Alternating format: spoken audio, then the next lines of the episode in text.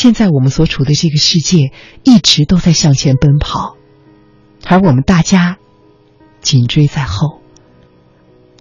我在想，可不可以停下来喘一口气，选择自己，而不是选择大家呢？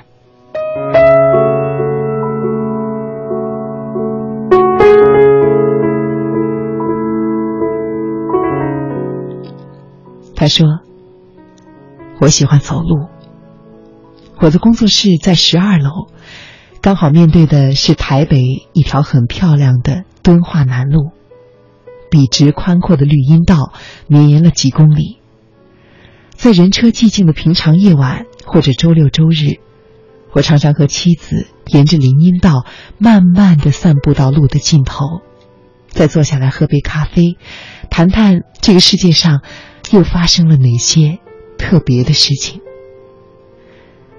这样的散步习惯有十几年了，陪伴我们一年四季不断走着的，是一直在长大的儿子，还有那些树木。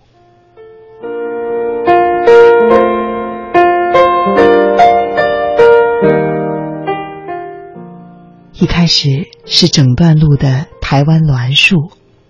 春夏的时候，树顶开着绿色的小花；初秋的时候，树梢转成赭红色。等到冬末，就会突然的落叶遍地，只剩无数的黑色枝桠指向天空。接下来是高大美丽的樟树群，整年嫩绿。再经过几排叶片棕黄。像是挂满了一串一串闪烁的新的菩提树，后面就是紧挨着几幢玻璃大楼的垂须的榕树了。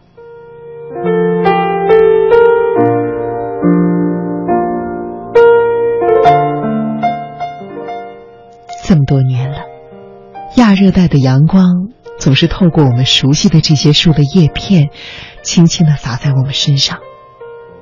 我也总是讶异的看到，这几个不同的树种，在同样一种气候下，会展现出截然相反的季节的面貌。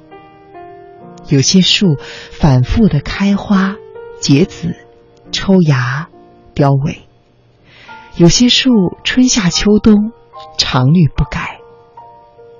不同的植物生长在同一种气候中，都会顺着天性有这么多的自然发展。那么，不同的人们生长在同一个时代里，难道不是更应该顺着个性，有更多自我的面貌吗？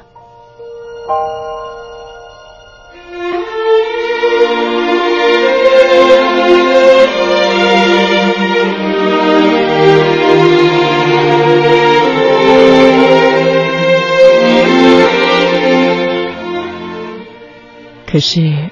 我们所身处的这个世界，却不是如此。我们这个时代的人，情绪变得很多，感觉变得很少，心思变得很复杂，行为变得很单一，脑的容量变得越来越大，而使用区域则变得越来越小。更严重的是，我们这个世界所有城市的面貌变得越来越相似。而所有人的生活方式也变得越来越雷同了。我在想，就像是不同的植物为了适应同一种气候而强迫自己长成同一个样子那么荒谬，可我们却为了适应同一种时代氛围，强迫自己失去了自己。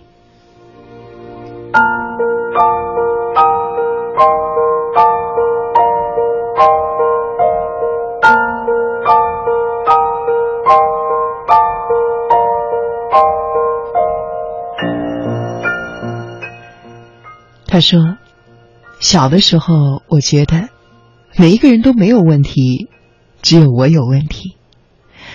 可是长大之后，我发现，其实每一个人都有问题。当然了，我的问题依旧存在，只是随着年龄增加，又有了新的问题。小时候的自闭给了我不愉快的童年，在团体中，我总是一个被排挤、孤立的人。”而长大之后，自闭反而让我和别人保持距离，成为了一个漫画家和一个人性的旁观者。我能够更加清楚的看到别人的问题和自己的问题。后来我发现，这不是问题，而是你要发现，每一个人生来就都不一样。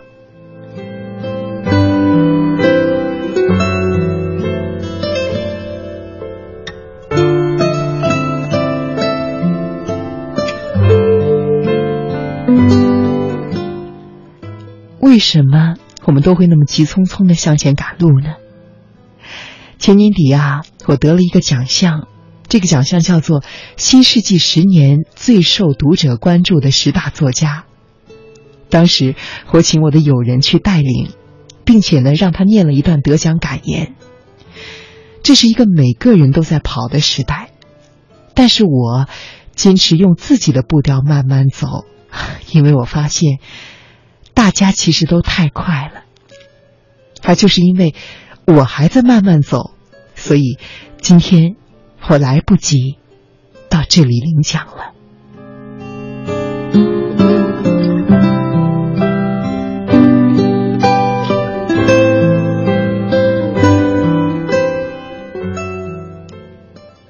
每一个人长大之后，在肩膀上都背负着庞大的未来。